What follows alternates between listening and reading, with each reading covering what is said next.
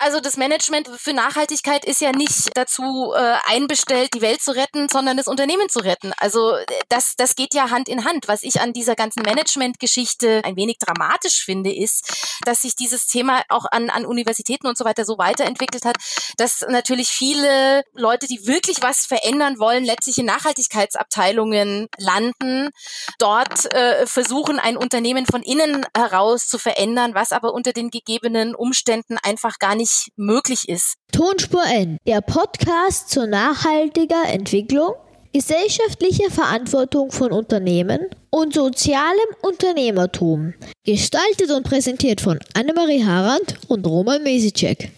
Ja, herzlich willkommen zum Podcast Tonspur N. Mein Name ist Roman Mesicek und neben mir gegenüber sitzt Annemarie Harand. Hallo. Ja, hallo, wir sind wieder da mit unserer Greenwashing-Serie und es freut mich besonders, dass wir heute äh, einen ganz spannenden Gast haben. Das ist die Katrin Hartmann. Hallo. Hallo. Katrin. Freut mich, dass ich da bin. Hi. Ja, ich habe im Vorgespräch schon erwähnt, und ich muss jetzt auch natürlich unseren Hörerinnen erzählen, dass ich verbinde so eine lange äh, Geschichte mit dir, obwohl wir uns jetzt zum ersten Mal wirklich kennenlernen. Ähm, also ich glaube, ich war gerade ein, ein, ein Lohas, äh, als dein Buch rausgekommen ist. Ich bin nicht schon irgendwie immer noch, aber da können wir vielleicht diskutieren, ob ich das noch bin. Aber das Ende der Märchenstunde, und das hat mich damals sozusagen eher noch vielleicht ein bisschen aus der aus der Richtung ähm, des für große Unternehmen Arbeitenden doch ein bisschen vielleicht sogar verstört. Ähm, mhm. Und äh, dann wurdest du äh, in meiner Enormtätigkeit mir immer ans Herz gelegt, als diejenige, die es den Unternehmen in den Interviews wirklich richtig gut sozusagen sozusagen sie in die Mangel nimmt und ähm, aber auch, das war ganz lustig, äh, dass die Unternehmen teilweise sich gesagt haben, also das kann ich mich nur erinnern an unseren damaligen Geschäftsführer, äh, die wollen mit dir reden, so um da die Absolution zu bekommen, ähm, dass sie denn nicht die ganz Bösen sind. Ja?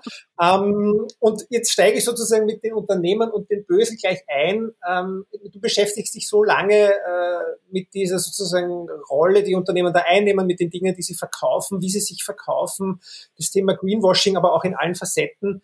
Wie würdest du das denn so in den letzten 10, 15 Jahren, seit du da so publizierst auch dazu und sehr viel machst dazu, äh, die Entwicklung einschätzen? Hat sich was verändert? Ist es besser geworden, schlechter geworden? Fangen wir mal so an zum Einstieg. Also, es hat sich äh, tatsächlich, äh, du, du sprichst es ja schon an. Ich habe ja, äh, ich beschäftige mich jetzt tatsächlich seit äh, mehr als zehn Jahren mit diesem Thema Greenwashing, also grüne Lüge von Konzernen. Und ich habe beobachtet, da hat sich schon ganz, ganz stark was verändert. Als ich angefangen habe zu, zu recherchieren, das war damals 2008, 2009 ist ja da, damals Ende der Märchenstunde erschienen, ähm, da ging das noch so, ich will mal sagen, um so eine ganz plumpe Art von Unternehmen, sich grün zu waschen. Also da haben die mit NGOs zusammengearbeitet. Ich kann mich noch erinnern, dass mein Interesse an Greenwashing dadurch geweckt worden ist, dass ähm, Iglu, dieser Fischstäbchenhersteller, ähm, eine, eine Aktion zusammen mit der Naturschutzorganisation WWF gemacht hat und äh, ein, eine, eine Auslobung auf die Fischstäbchenpackungen geschrieben hat. Von jeder Packung verkauften Fischstäbchen geht eine Spende an ein Meeresschutzprojekt des WWF. Und ich habe mir damals noch gedacht, wie bescheuert ist denn das? Das würde ja heißen, man müsste ganz viel Fischstäbchen aus damals eh schon überfischtem Alaska-Seelachs kaufen, um die Meere zu retten. Ähm, wer glaubt denn sowas? Und tatsächlich haben es aber offenbar viele geglaubt und viele Unternehmen sind äh, sind ja auf solche äh, Sachen äh, aufgesprungen. Das nannte sich ja oder nennt sich ja äh, Course-related Marketing, dass man solche Aktionen macht. Aber ich habe die Erfahrung gemacht, dass Greenwashing ist viel elaborierter geworden. Ähm, es ist nicht mehr so so plump, dass Unternehmen einfach irgendwie behaupten, dass sie irgendwie was Tolles machen und und man das irgendwie durchschauen kann, dass es wahrscheinlich eher nicht so ist, sondern die haben das schon auf eine Art und Weise geschafft, sich ähm, sich nicht nur in, in also so als als als Macher zu zu inszenieren und da, sich aber auch in eine Position zu bringen, wo die wesentlichen Institutionen, die sie aber eigentlich ähm, in ihrem Zerstörungswerk einschränken sollten, die Türen weit aufmachen. Ich spreche von den Vereinten Nationen, da sitzen dann große Konzerne wie Unilever, äh, dann Vertreterinnen von Unilever dann in, in, in, in irgendwelchen äh, äh Gremien drin, die die ähm, Biodiversitäts- oder Klimaagenda bestimmen und ähm, wenn man so auf die Homepages jetzt von Nestlé, Unilever, wie sie alle heißen, diese großen Konsumgüterkonzerne eben guckt, dann wird man da überall diese schönen Kacheln der, der Sustainable Development Goals, der nachhaltigen Entwicklungsziele der UN finden. Und die versprechen in bestimmten zu bestimmten Zielen äh, auch eine eine Lösung parat zu haben und das kaschiert natürlich wahnsinnig gut, dass es genau die Konzerne sind, die aber nach wie vor ähm, die Rohstoffe beziehen, die äh, für die globale Entwaldung, für Menschenrechtsverletzungen und Umweltzerstörung verantwortlich sind. Daran hat sich leider gar nichts geändert. Und ähm, auf der anderen Seite glaube ich, dass sich gesellschaftlich ein wenig was verändert hat, weil immer weniger Leute an diese Konzernversprechen glauben, was mich persönlich sehr freut. Und äh, eine gesetzliche Regulierung, zum Beispiel ein Lieferkettengesetz fordern. Und das finde ich sind so die, die, die großen Dinge, die sich, äh, die sich da geändert haben, äh, was Greenwashing betrifft. Also einerseits elaborierter geworden, andererseits ähm, kommen sie damit auf so eine Art und Weise auch nicht mehr so wirklich einfach durch.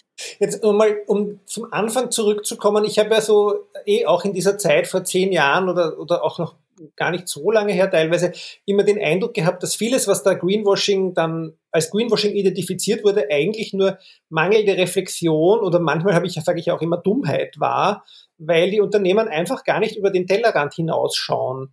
Siehst du das auch so oder hast du es eigentlich immer als sehr, ähm, sehr gezielte Aktionen gesehen? Ich, ganz unterschiedlich. Also es ist natürlich ähm, also solche Sachen wie diese Aktionen jetzt hier mit den, mit den Fischstäbchen, das ist schon natürlich äh, sehr doof oder so, so, so Dinge, die man wirklich so wahnsinnig einfach widerlegen kann. Äh, ich glaube, solche Fehler passieren tatsächlich nicht mehr. Das ist, äh, ich glaube, da haben Unternehmen bestimmt irgendwie dazu, dazu gelernt. Ähm, aber tatsächlich, und natürlich haben sich ja auch äh, über, es sind ja nicht, also Greenwashing sind ja nicht Konzerne alleine, die irgendwas tun oder nicht tun.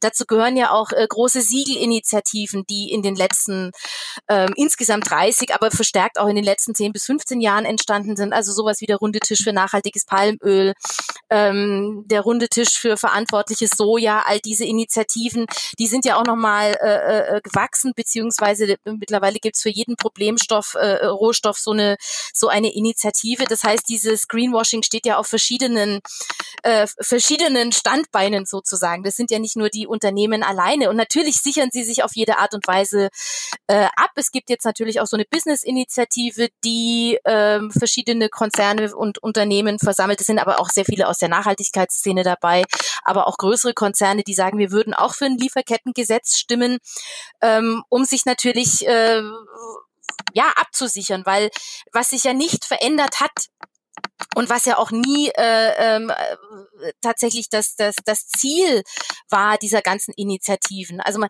oder um, um es anders zu sagen, Greenwashing war ja nie, dass sich Unternehmen einfach irgendwas ausgedacht haben, was nicht stimmt, sondern es waren immer Dinge, die sie gemacht haben oder sind auch immer noch Dinge, die sie tun. Ähm, das eine mal mehr, mal weniger lasch, aber es betrifft nie das, was nötig ist, nämlich eine Reduktion problematischer Rohstoffe, eine Abkehr vom Wachstum. Ähm, und das kann man ihnen letztlich gar nicht zum Vorwurf machen, weil sie von diesem Wachstum abhängig sind und das äh, eben in diesem System ähm, natürlich immanent ist. Aber es geht bei all diesen Initiativen, die letztlich Greenwashing berühren, immer darum, ähm, das Kerngeschäft zu schützen, den Zugang zu Rohstoffen und den Zugang zu, zu billiger Arbeit zu schützen. Und da kann man mal so ein bisschen mehr, ein bisschen weniger machen, ähm, aber letztlich verändert das nicht äh, äh das, das, das grundsätzliche und die, das strukturelle, das strukturelle Problem. Ja, die Frage, die bei mir jetzt gerade aufgetaucht ist, weil du gemeint hast, eben das ganze Thema ist auch bei den Unternehmen elaborierter geworden. Ähm, das heißt, du dieses ganze Nachhaltigkeitsmanagement eigentlich bei Unternehmen, siehst du das als Teil des Problems?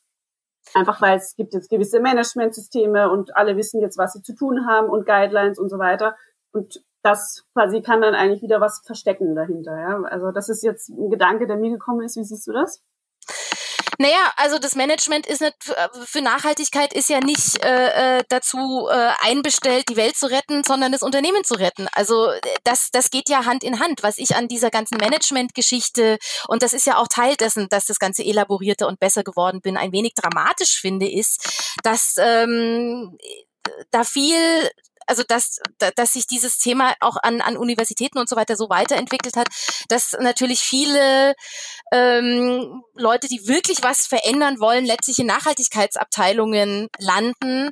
Ähm, dort äh, versuchen, ein Unternehmen von innen heraus zu verändern, was aber unter den gegebenen Umständen einfach gar nicht möglich ist. Ähm, und das, das finde ich natürlich so, so, so ein bisschen schwierig. Und für Unternehmen ist es natürlich einerseits natürlich wertvoll, äh, den Zugriff auf richtig gute Leute zu haben. Das schützt sie natürlich davor, solche Quatsch äh, Greenwashing-Geschichten wie diese Fischstäbchen-Geschichte vom Anfang äh, zu machen oder eben ähm, Unternehmen sind ja auch äh, wie relativ, also in, in, in Zeiten von, von Social Media äh, für, für Fehltritte sehr viel anfälliger, als es jetzt noch vor zehn Jahren war oder vor 15 Jahren war. Ähm, da was, das, äh, da, dass da, dass sie da irgendwie für Dinge in die Kritik geraten. Deswegen ähm, ist es natürlich auch notwendig, dass da wirklich äh, Profis sitzen. Aber es macht, das Problem daran ist einfach, und das, das ist das Grundsätzliche, es wird die Welt und die Probleme nicht, äh, nicht besser machen. Ich habe jetzt gerade vor kurzem eine, eine Untersuchung von Grain äh, gelesen, die sich auch mit dem Greenwashing von Konzernen äh, beschäftigt, wie sich das immer wieder auf die relevanten Themen konzentriert. Also es hat ja angefangen mit Nachhaltigkeitszielen, die Beschaffung von bestimmten Rohstoffen. Bis zu einem bestimmten Datum will man 100 Prozent, was weiß ich, von Soja, Palmöl, Baumwolle, weiß der Geier, Holz, bis zu einem bestimmten Datum zu 100 Prozent aus nachhaltigen Quellen ähm, beziehen. Das, da ging es also um solche Siegel. Das heißt, da, da waren irgendwie so Zieldaten 2015, dann war es 2000 20. Ähm, jetzt haben sich alle irgendwie mit Siegeln eingedeckt. Nachhaltig ist es zwar immer noch nicht. Jetzt ist das große neue Ziel. Ähm, Netto Null Emissionen. Und ähm, das äh, bis 2050 wollen jetzt alle Unternehmen klimaneutral werden. Selbst Ölkonzerne wollen klimaneutral werden. Ähm, das schreiben wirklich alle in ihre Agenda. Das deckt sich ja dann, und das ist auch so eine Beobachtung, die man machen kann, das deckt sich ja dann oft auch mit mit äh, mit mit äh, äh, europäischer Politik beziehungsweise mit UN äh, äh, äh, Konventionen oder Vorgaben oder Klimazielen.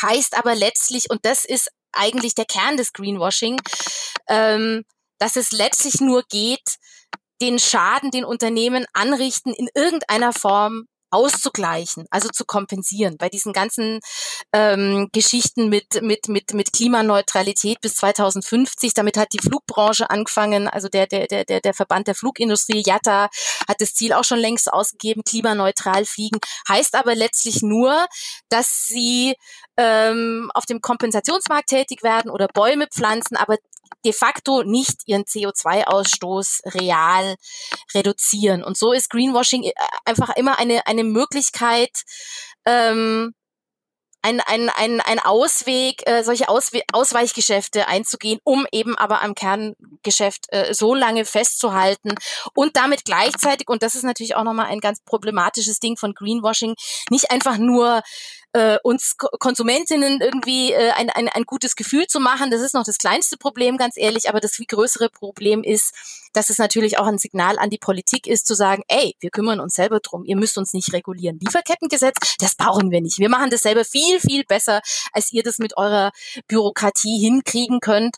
Und so kann man natürlich auch sehen, dass auf der anderen Seite, während einige Unternehmen sagen, wir wären für ein Lieferkettengesetz, ähm, zu haben. Auf der anderen Seite aber große Unternehmensverbände, insbesondere der Industrie, die halt ins, vor allem mineralische Rohstoffe braucht, ähm, diesem Gesetz jedenfalls in Deutschland ganz große, äh, ganz große Bremsklötze äh, äh da äh, reingehauen werden und, und äh, Lobbyorganisationen äh, es wieder und wieder schaffen, diese Pläne aufzuweichen und ähm, ja, letztlich davon zu kommen, ja.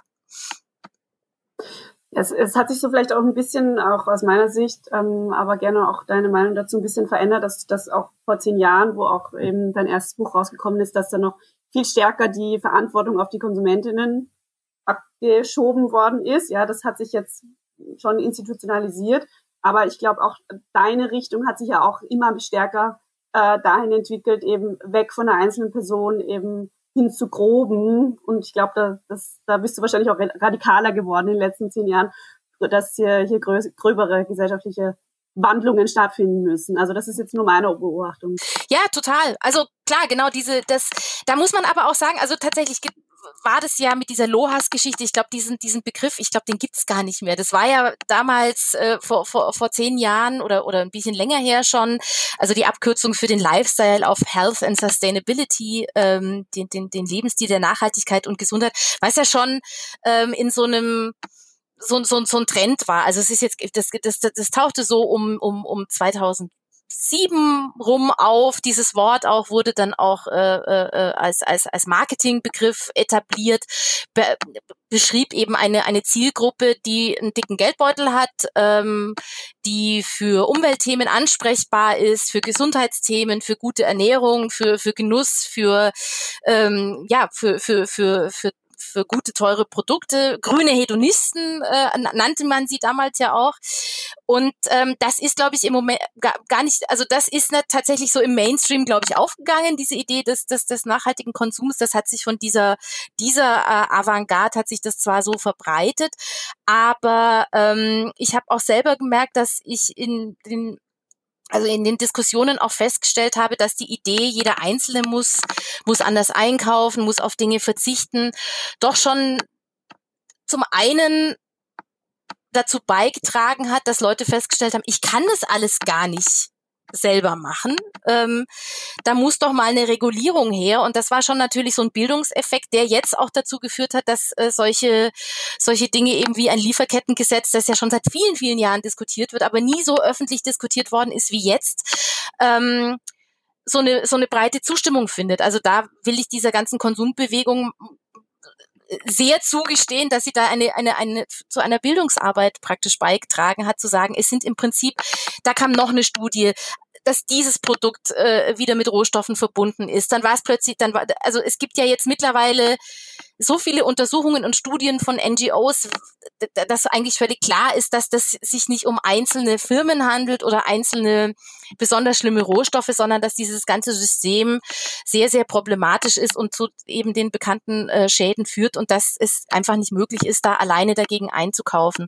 Und das hat sich natürlich auch nochmal, und das ist seit diesem ersten Buch natürlich auch nochmal dazu gekommen, durch wirklich so große ähm, Katastrophen wie wie eben äh, die die äh, ähm, damals die in, im, im Golf von Mexiko die die die BP Katastrophe eben die die Water Horizon Explosion äh, natürlich nochmal sehr eingebrannt, weil das ja auch einfach BP äh, ein, ein, ein Unternehmen war, wo man sagen kann, das hat so die, die, das Greenwashing ähm, für viele Firmen so zum Vorbild gemacht, weil die damals ja angefangen haben zu sagen, wir machen jetzt, wir, wir werden jetzt grün. Und dann hat man aber gesehen, nee, halt doch nicht so grün bei, bei dieser Geschichte äh, mit der Explosion von Deepwater Horizon. Und ähm, dann kam Rana Plaza, das war, glaube ich, auch nochmal wirklich so eine Zäsur, wo Menschen gemerkt haben, ähm, wir, wir, wir konnten wahrscheinlich gleichzeitig im Internet auf die Homepages dieser Unternehmen, die da produzieren lassen, äh, gucken, die uns die allertollsten Versprechen machen, wie, wie, wie gut und sozial sie produzieren lassen. Und da stürzen Gebäude ein und es sterben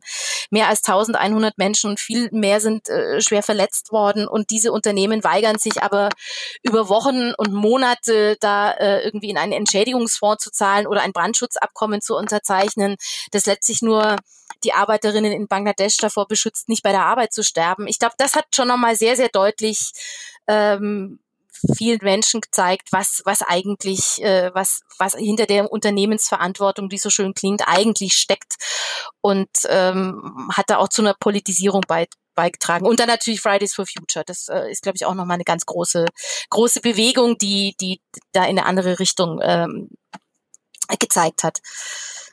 Welche Rolle, glaubst du denn, spielen denn die, die, oder haben die NGOs gespielt in den zehn Jahren? Also da hat man ja auch ein bisschen, weil du Fridays for Future erwähnt hast, da hatte man ja auch ein bisschen den Eindruck, ähm, die einen wurden zu Tode umarmt, ja, äh, und die anderen sind, haben sich noch mehr radikalisiert und also bei NGOs im Kontext von, äh, von Unternehmen. Wo siehst du das? Also da gibt's natürlich Unterschiede, klar. Also es gibt natürlich große Naturschutzorganisationen wie den WWF, wie diese amerikanischen großen Organisationen wie Nature Con äh, äh, the Nature Conservancy, äh, Conservation International, die ja immer ein ganz anderes Modell vertreten haben, nämlich die Vorstellung zu sagen, wenn wir die größten Zerstörer dazu bringen, ein bisschen besser zu werden. Die haben so einen großen Einfluss, dass auch dieses bisschen besser auch einen, einen, einen wirklich großen, äh, eine große Verbesserung bedeutet, wenn die ein bisschen besser werden.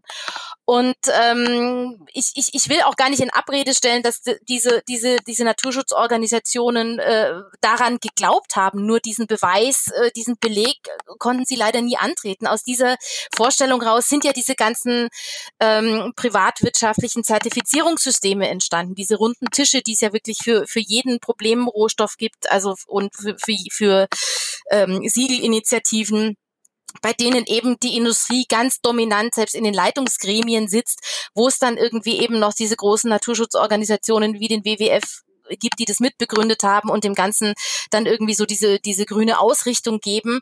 Ähm, das sind so die einen, die, die, die, die versucht haben, ähm, den pragmatischen Weg zu gehen, weil durch die ganzen Kampagnen in den späten 80ern, in den 90er Jahren ähm, ja nicht dazu geführt haben, dass es eine gesetzliche Regulierung dieser Unternehmen gab.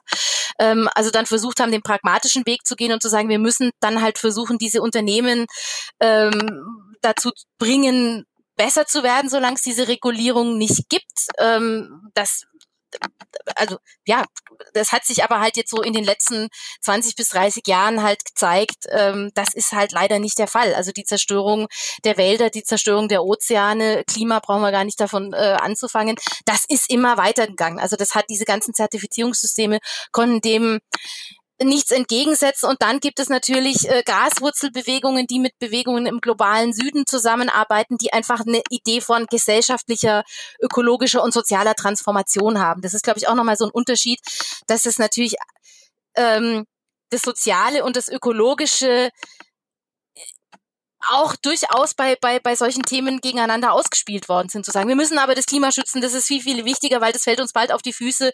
Und die anderen dann aber sagen, ja, aber Arbeitsplätze. Und das macht es natürlich nochmal äh, schwieriger, wenn man, wenn man nicht wirklich ähm, versucht, ein, ein, auf eine wirkliche Transformation ähm, hinzuarbeiten. Und das ist wahrscheinlich schon der große Unterschied. Also, dass es da die einen gibt, die sagen, wir machen das pragmatisch, wir, wir, wir setzen auf Marktinstrumente, was ja Zertifizierungssysteme sind, also auf die Vorstellung, dann ist es zertifiziert, dann müssen wir die, diese Problemrohstoffe, die, die, die, die Menge der, der zertifizierten äh, Rohstoffe erhöhen. Wenn die Leute das kaufen, dann sind die Unternehmen unter Druck, besser herzustellen. Das hat sich nie bewahrheitet. Ähm, es hat die Unternehmen schon unter Druck gesetzt, aber nur so, dass sie sich halt eben in solchen Initiativen absichern. Ähm, aber letztlich hat das die Zerstörung nicht, äh, nicht verhindert, sondern im Gegenteil, es gibt Leute gerade im globalen Süden, Aktivistinnen und Aktivisten, die sagen, gerade solche Zertifizierungssysteme sind es, die eigentlich nochmal der Zerstörung Vorschub geleistet haben weil da ein grünes Deckmäntelchen drüber war, äh, weil, weil die Kommunikation war, es kümmert sich jetzt jemand drum, weil Regierungen auch solche Zertifikate, gerade bei, bei, beim Import von, von äh, zum Beispiel äh, äh, Agrosprit, sich auf solche Zertifizierungen verlassen haben. Das hat die Sache eigentlich nochmal verschärft. Und dann halt eben die anderen Kleinen, die immer wieder aufdecken, die auf Informationen setzen, die sich zu Bewegungen zusammenschließen und sagen, wir müssen da ganz grundsätzlich was verändern. Ich glaube, das ist so der große Unterschied, der nach wie vor wahrscheinlich auch noch so, den man so wahrscheinlich auch immer noch machen kann. Gut, dann äh, schließe ich danach ähm, jetzt noch an. Jetzt haben wir ja ähm, im letzten Jahr eine Ausnahmesituation gehabt, ähm, wo ja auch global viel passiert ist, wo natürlich auch die Nachhaltigkeitsdebatte ein bisschen ähm, ins Hintertreffen geraten ist. Ähm, wie siehst du das Jahr mit Corona? Ja, das ist natürlich, also äh, letztes Jahr gab es ja gerade ähm, gerade bei in, in der Klimabewegung oder bei NGOs noch tatsächlich die große Hoffnung zu sagen, wenn wir bei so einer Katastrophe wie wie Corona es schaffen äh, oder die Politik es schafft, da, da tatsächlich äh, ähm, harte Regeln aufzustellen, dann muss es beim Klima doch auch gehen. Und ähm, da, gab es einen, einen, einen großen Moment der Hoffnung, der sich dann relativ schnell wieder zerschlagen hat, als klar war, dass das Ganze, äh, dass sehr, sehr viel Geld dieser Rettungspakete natürlich in den Erhalt dieser, dieser, ähm, dieser, die, die, dieses, also in den Erhalt des weiter so geht, in das in Business as usual. Also in Deutschland war es die Lufthansa, die unglaublich viel Geld bekommen hat, wo auch, was auch natürlich für viel Kritik gesorgt hat, äh, äh zum Glück. Aber letztlich musste man doch schon feststellen, dass die ganze Politik darauf ausgerichtet ist, zu einem Norm zu einer Normalität in Anführungszeichen zurückzukehren, die tatsächlich aber eigentlich schon für die allermeisten Menschen auf der Welt die eigentliche Katastrophe ist. Also diese Normalität und das, da, davon ist auch diese Lufthansa-Rettung äh, ja auch so ein bisschen Ausdruck und auch, dass jetzt irgendwie wieder das Hauptthema ist, dass keiner in Osterurlaub fahren kann, ähm, ist tatsächlich diese die, das, was ja Uli Brandt äh, äh und Markus Wissen so als die imperiale Lebensweise beschreiben, die uns als verdiente Normalität erscheint, die aber einfach zur Folge hat, dass die ganzen Schäden, äh, die die Konsequenzen, äh, der, der der Müll, die Menschenrechtsverletzungen, die die die die die die Umweltzerstörung letztlich in den globalen Süden ausgelagert wird und da bleibt. Und das ist jetzt der Status quo. Und dann gab es natürlich noch andere Dinge, die eigentlich relativ deutlich gezeigt haben, wie wenig dieses kapitalistische System uns alle schützen kann, indem wir ja eine Corona-Politik erleben, die natürlich äh, natürlich die Unternehmen schützt, in der äh, Unternehmen wieder äh, die Möglichkeit haben, großen Einfluss zu nehmen. Ähm, was den globalen Süden betrifft, war das ja tatsächlich auch, und das finde ich in, in dem Zusammenhang auch, ganz interessant, weil er immer von, von, von massenhaften persönlichen Verzicht gesprochen wird. Und, und wenn man das denn wirklich zu Ende denkt, dann passiert genau das, was zu Corona passiert ist, nämlich das Unternehmen, weil es ja einen so, so, sozusagen erzwungenen Konsumverzicht gab, ähm, die Aufträge im globalen Süden storniert haben. Gerade bei der Bekleidungsindustrie, da sind in Karachi und, und, und in Dhaka äh, containerweise äh, fertiger Klamotten nicht mehr abgenommen worden. Es sind Menschen entlassen worden, in die absolute Armut geschickt worden. Ähm, und das ist äh, tatsächlich, äh, kann, kann man sagen, dass äh, Corona all das nochmal verschärft hat, auch wenn es äh, ja zynischerweise dazu beigetragen hat, dass, dass ein bisschen Emissionen gesunken sind und zumindest Deutschland Corona sei Dank äh, die Klimaziele erreichen kann.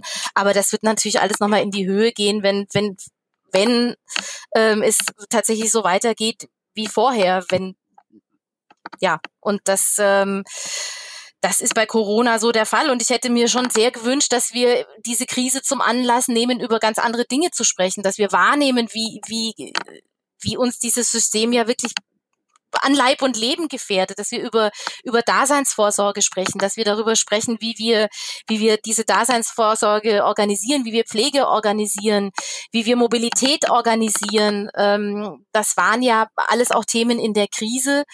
Ähm, und auf der anderen Seite, das, wenn man dem denn irgendwie was Positives abgewinnen will, gab es ja schon so kleine Räume, die sich geöffnet haben, zu sehen, es könnte auch anders gehen. Also es gab, es gab ja immer wieder und gibt auch immer noch ähm, Momente der Solidarität, wo, wo es Untersuchungen in Deutschland, glaube ich, äh, darüber gibt, dass Leute sehr viel mehr ähm, mit kleinen Läden in ihrem Stadtteil äh, solidarisch waren und da irgendwie unkomplizierte Modelle gefunden haben, die Leute zu unterstützen oder Kneipen zu und Kinos zu unterstützen. Das sind ja natürlich ganz, ganz tolle Sachen. Oder halt eben auch, dass sich ähm, das ist jetzt jedenfalls in München so, äh, ähm, aber wahrscheinlich auch in, in, in, anderen Großstädten, dass dadurch, dass man im Sommer wieder draußen sitzen konnte, die Cafés und die, die Restaurants ihre, ihre Fläche auf, auf, auf Parkplätze ausgeweitet haben und man plötzlich gemerkt hat, ach Mensch, das ist ja eigentlich total toll, wenn da nicht Autos parken, sondern äh, Menschen sitzen und, und, und eine gute Zeit haben. Also, oder diese Pop-up-Fahrradwege, die auch entstanden sind, die ja auch in Städten ähm, wie Paris oder, oder Brüssel jetzt dafür und London tatsächlich dafür gesorgt haben, zu sagen, wir bauen da jetzt was um. Das ist möglich. Also das hat, ist leider der kleinere Teil in dieser ganzen Krise, aber das hat es schon auch gegeben. Es wäre schöner gewesen, es hätte dafür keine globale Pandemie gebraucht. ja, nein, ich meine, das finde ich spannend, weil es gibt ja wirklich diese Beispiele, die auch bleiben. Aber jetzt zum Wien, da werden jetzt die Pop-up-Radwege alle gerade wieder weggeräumt mhm. und äh, jetzt redet gerade keiner mehr, obwohl wir mitten in der dritten Welle sind, dass wir die wieder herstellen. Also es ist ja sozusagen alles sehr zwiespältig und wenn man sich die Aufbauprogramme anschaut, dann ist ja eigentlich eher damit zu rechnen, dass jetzt alles überkompensiert werden soll und wir eher von einem Re in einen Rebound hineinlaufen, weil wir alle sozusagen jetzt uns wieder, wir müssen mehr reisen, wir müssen das alles jetzt tun. Ähm, aber das bringt mich ja zur Frage, und das ist ja im Prinzip auch ein bisschen so das, äh, sozusagen jetzt der Titel passt jetzt so schön, der, der, deines neuen oder der aktuellen Buchs, äh, Grüner wird's nicht. Wie machen wir es grüner? Oder ich meine, viele bestehende Modelle, äh, die wir versuchen, ja, den Kreisler an der Ecke, der ist schön, aber der wird uns sozusagen jetzt äh, global nicht helfen. Äh, andererseits ist da sozusagen alles, was uns die Wissenschaft sagt, äh, ist schon sogar ziemlich heavy, ja, die Transformation einzuleiten oder auch dann umzusetzen. Ähm, da gibt es Gewinner und Verlierer. Wo, wo fangen wir deiner Meinung nach an oder wo sollte man deiner Meinung nach anfangen? Also ich glaube, da kann man ähm, äh, da weiß ich gar nicht, wo ich anfangen soll, wo man anfangen soll, weil es da so viele Brocken gibt, bei denen ich sogar sagen würde, das wäre echt das wäre echt relativ einfach und es gibt gesellschaftliche Mehrheiten dafür. Ich glaube, das ist ein ganz wichtiger Punkt. Oder jedenfalls ist mir das sehr, sehr wichtig. Und das ist ja auch etwas, was, worum es eben in, in, dem, in dem Buch Grüner Wird's nicht geht, dass letztlich die Alternativen ja auf dem Tisch liegen. Ähm, es geht nicht darum, dass wir nicht wissen, was wir tun müssten, aber ähm, es ist eigentlich sehr viel mehr, dass sie verhindert werden. Das Lieferkettengesetz im Moment ist ein wunderbares Beispiel dafür ähm, zu sehen. Da gäbe es etwas, was ist nicht die Lösung für alles tatsächlich. Das ist ganz klar. Ähm, aber das wäre etwas, was viele befürworten, das wirklich mal äh, dafür sorgen würde, dass sich möglicherweise Dinge ändern. Das Lieferkettengesetz hätte, äh, wird ja in Österreich auch gerade diskutiert. Die Initiative unterstütze ich auch sehr. Ähm, zu sagen, wir gucken uns jetzt die Lieferkette an, es kann sich da niemand mehr, äh, es, es, äh, sind alle verpflichtet, äh, sich in der Lieferkette darum zu kümmern, Menschenrechte einzuhalten. Es kann auch mal jemand bestraft werden dafür, wenn er es nicht tut, nachweislich und vorsätzlich. Es kann so, kann, müssen Leute Entschädigung zahlen, Menschen können klagen. Daraus könnte folgen, wenn es gut läuft, ja, dass sich Unternehmen dann tatsächlich verbindlich und nicht freiwillig Gedanken machen müssen. Sollen wir wirklich diese ganzen Rohstoffe aus der Erde kratzen oder müssen wir mal über Recycling nachdenken? Oder müssen wir irgendwie, also das könnte so ein, so ein Impuls zum Beispiel sein. Das nächste ist, und das ist ist, glaube ich, relativ einfach und auch wieder so ein Beispiel für äh, wie, wie, wie sehr Macht und Einfluss äh, äh, eine Rolle spielen in der ganzen Diskussion. Es sind umweltschädliche Subventionen. In Deutschland sind es Minimum, was sind es, glaube ich, 57 Milliarden Euro im Jahr. Was man mit dem Geld alles machen könnte. Ähm, und um für, für einen Erhalt einer einer einer einer einer, Wirtschaft, die die nachweislich, also die das da sind Subventionen dabei für absoluten Blödsinn. Also für diese ganzen Regionalflughäfen zum Beispiel, die alle samt ähm, rote Zahlen schreiben. und äh, sie, sie, sie mhm. können nur über, sie braucht kein Mensch, sie werden nicht genutzt. Es sind Landratspisten, mich regt es wirklich auf, wie man merkt. Ähm, die braucht wirklich kein Mensch und sie werden aber hoch subventioniert.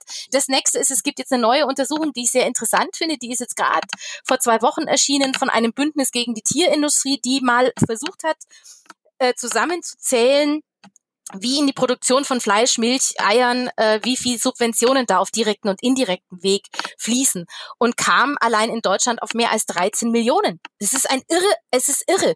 Und das heißt, es wird ganz künstlich werden äh, werden äh, Industrien, Systeme am Laufen gehalten, ähm, die ohne gar nicht äh, existieren können und die kein Mensch braucht. Und das da, da fließt viel Geld rein, dass man wirklich in den Umbau äh, investieren kann. Verkehrswende ist ja ganz genauso, wenn man sich, auch dafür gibt's gesellschaftliche Mehrheiten. Da ähm, der Ausbau eines, eines guten öffentlichen Nahverkehrs, auch eben, dass die Städte autofrei werden können. Das allerbeste Beispiel ist Kopenhagen, ähm, das ich ja auch noch kenne von damals, als es noch eine verstopfte, stinkende Großstadt war. Ähm, das kann man sich heute gar nicht mehr vorstellen, wenn man durch diese Stadt läuft. Das ist alles möglich. Das nächste ist Landwirtschaft.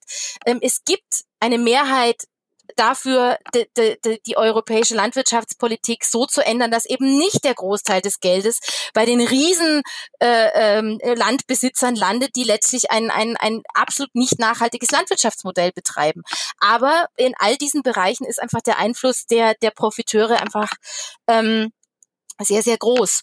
Und ähm, so, so kann man das immer weitermachen. Und ich glaube, dass es tatsächlich gar nicht mal so viele Verlierer da gibt, wenn man das gut macht und wenn Leute ein, ein, ein Mitspracherecht haben. Ich habe für dieses Buch unter anderem eben auch, ähm, war ich ähm, im, im, im Hambacher Forst äh, 2000, im Herbst 2018 als äh, klar war, der, also die, die Abholzung wird gestoppt. Das war ein, ein, ein, ein ganz wunderbarer Tag, ein super schöner Tag und ich habe da die, äh, die Klimagewerkschafterinnen und Gewerkschafter begleitet. Und das sind ähm, ist ein Zusammenschluss einfach von Leuten auf Gewerkschaftsebene, die sagen, wir müssen auch gerade bei den bei den Energiekonzernen, bei den Autokonzernen Menschen dafür gewinnen, ähm, Teil dieser Transformation zu werden. Wir müssen uns gemeinsam Ideen überlegen, wie wir, wie wir aus diesem fossilen Modell rauskommen, was wir stattdessen machen. Wir dürfen das nicht, wir, wir dürfen uns nicht von Energiekonzernen gegeneinander ausspielen lassen.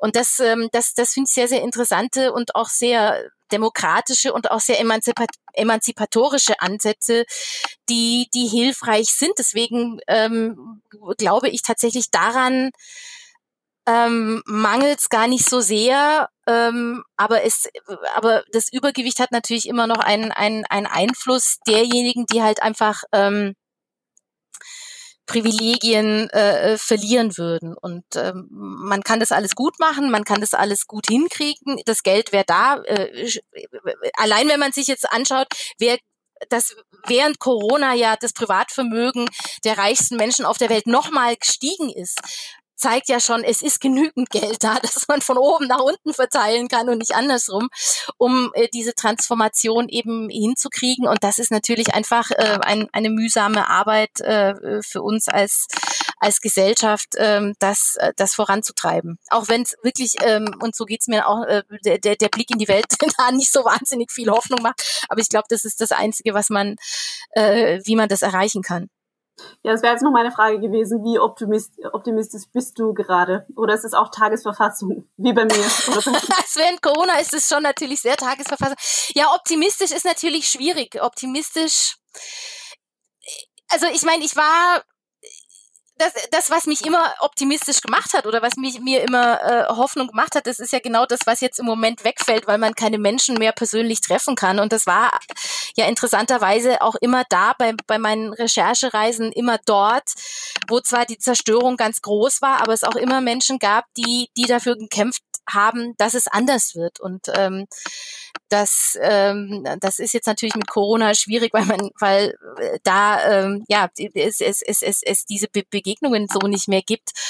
Aber ich habe ja gar keine andere Wahl, weil ich will ja auch noch mal äh, in einer etwas besseren, nein, ich will etwas besseren, völliger Quatsch. Ich will natürlich in einer völlig anderen und gerechten Welt leben und das müsste man sich auch äh, schon auch einfach leisten können zu sagen, boah, bin da, bin da pessimistisch. Ich glaube, das wird nichts, weil es betrifft halt einfach ähm, unser aller Lebensgrundlagen. Und wenn wir jetzt diese Erfahrung dieser Corona-Krise machen, die ja, ich möchte mal sagen, bestimmt an unser aller Nervenkostüm zerrt im Mindesten und äh, äh, aber auch bei bei vielen vielen Menschen äh, natürlich ganz existenzielle äh, äh Verwerfungen nach sich zieht wir wollen noch nicht von einer Krise in die nächste schlittern. Also das ist jetzt Corona und dann käme der Klimawandel. Und da, also es ist ja nicht so, dass nach Corona alles, alles vorbei ist und der Klimawandel irgendwann dann kommt. Der hat ja schon angefangen. Also das ist, der ist ja schon da. Ähm, und wir wollen doch nicht von einer äh, einfach nur noch von Krise zu Krise schlittern, die dann irgendwie möglicherweise äh, andere autoritäre Maßnahmen nach sich ziehen. Ähm, und wir wollen doch nicht erleben, dass unser aller Lebensgrundlagen zerstört werden. Und deswegen ist es für mich gar nicht die Frage von Optimismus oder Pessimismus, sondern einfach der, der Dringlichkeit, obwohl ich auch gestehen muss, dass es mich äh, gerade in dieser Krise auch sehr viel Kraft und Nerven kostet, daran festzuhalten und daran fest zu glauben, weil die Welt einem gerade nicht die allerbesten ähm, Zuversicht, äh, nicht direkt zuversichtlich macht. Aber ich glaube, wir haben echt keine andere Wahl, als dafür zu kämpfen, wenn wir das verhindern wollen. Ja, ich glaube, das war jetzt ein schönes Schlusswort. Ja, ich bin auch begeistert von dem Schlusswort. Und vor allem, ich finde Gedank den Gedanken auch sehr schön, dass äh, mit dem sozusagen einfach dranbleiben, weil wir alle unseren Hoch und Tiefs haben. Also jetzt die in der Szene arbeitenden oder schon lange hier an dem Thema arbeitenden. Und ich glaube, äh, irgendwie motivieren wir uns dann doch alle wieder. Ja, es, es, es hilft ja nichts. Einfach dran zu bleiben. ist, ja, es, ist, es hilft ja nicht, sich zurück, äh, sich zurückzuziehen und, und, und aus den eben, also wenn man wieder gemeinsam arbeitet, das war ja das Schöne auch, und das ist ja auch so schade, das war ja auch einfach, als ich ähm, das, das, das Buch geschrieben habe, das war ja im Herbst 2019, da war Corona äh, äh, noch, äh, noch nicht am Horizont, aber der Klimawandel eben schon und ist es ja auch immer noch. Aber da war ja so eine Aufbruchstimmung. Da haben sich ja einfach auch dieser Fridays for Future Bewegung diesen total tollen äh, jungen Menschen so viele Leute angeschlossen. Also Leute, die noch nie auf einer Demo waren und wann immer man, und ich, ich bin ja auch zu den Demos gegangen, wann immer ich da auf einer Fridays for Future Demo war, ähm, hatte ich das Gefühl, da, da es tut sich was. Es sind einfach so viele, die sind, kann man nicht mehr ignorieren die sind jetzt natürlich nicht mehr so sichtbar, weil wir, weil ja, natürlich alles irgendwie online stattfindet, aber sie sind nicht weg. Ähm, wir sind alle nicht weg äh, und, und deswegen glaube ich da fest dran, dass wir da die Nerven behalten müssen und weiterarbeiten müssen. Und vielleicht, ja, vielleicht klar, natürlich, ich glaube auch, dass es diese Überkompensation geben wird. Und ganz ehrlich, also ich will das jetzt niemand persönlich zum Vorwurf machen von Leuten, die die Schnauze voll haben und sagen, ich will jetzt aber an Strand. Das kann ich echt verstehen. Ich finde es zwar schon schräg, aber irgendwie, naja, aber ähm, dass es aber auf der anderen Seite auch äh, wieder diese Bewegungen reaktiviert werden, ähm, einfach auch aus dieser Erfahrung, aus dieser Krisenerfahrung heraus zu sagen, wir wollen das so nicht weitermachen, weil die, die Krisen, die, die jetzt durch die, die, nicht nur durch den Klimawandel, sondern auch durch die Zerstörung von Biodiversität und so weiter auf uns zukommen, die sind nochmal fundamentaler und langfristiger. Ähm, das müssen wir jetzt verhindern. Das ist schon eine Hoffnung, die ich, die ich nach wie vor habe und auch glaube, dass, dass sich das, äh, dass, äh, dass dieser Kampf definitiv nicht vorbei sein wird. Sie sind nicht weg, wir sind nicht weg. Danke, Katrin. Das, das war ein wirklich äh, schönes äh, Gespräch. Ja? Mit vielen Einblicken. Man hätte wahrscheinlich bei jeder deiner Wortmeldungen noch irgendwie zehn Tangenten machen können. Ähm, super. Hat mich sehr gefreut. Ja, gerne. Hat mir Spaß gemacht. Mich auch. Das Buch findet ihr äh, in den Shownotes verlinkt und natürlich auch äh, zu Katrin selbst. Und ja, wir, wir hoffen, wir hören und sehen uns mal wieder. Ja? Alles Gute. Das hoffe ich auch. Alles Gute, Katrin. Genau, euch auch. Bis bald. Danke euch. Tschüss. Ja, das war wieder eine Folge unseres Podcasts Tonspur ein und ich bin jetzt ein totaler Katrin Hartmann Fanboy. Das war ich vorher auch schon, aber jetzt bin ich noch total überzeugt. Ähm, aber ich bin natürlich auch ein Fan von allen weiteren Episoden, die wir schon haben. Ihr findet alle diese Folgen zum Nachhören auf unserer Webseite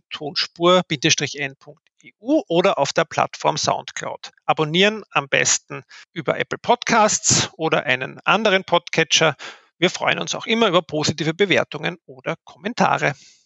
Wenn ihr Feedback, Fragen oder Vorschläge habt, bitte schreibt uns per E-Mail an podcast.tonspur-n.eu und erfolgen könnt ihr uns wie immer auf allen Social Media Kanälen, Twitter at tonspur-n, Instagram at tonspur-n sowie auf Facebook. Annemarie Harand ist Co-Gründerin und Geschäftsführerin der Erdbeerwoche. Ihr erreicht sie auf Twitter unter Annemarie Harand. Und Roman Mesicek ist Professor an der EMC Fachhochschule Krems und Partner des Magazins Enorm. Auf Twitter ist er unter Roman Mesicek erreichbar. Wir freuen uns auf die nächste Folge. Bis bald. Ciao. Tschüss.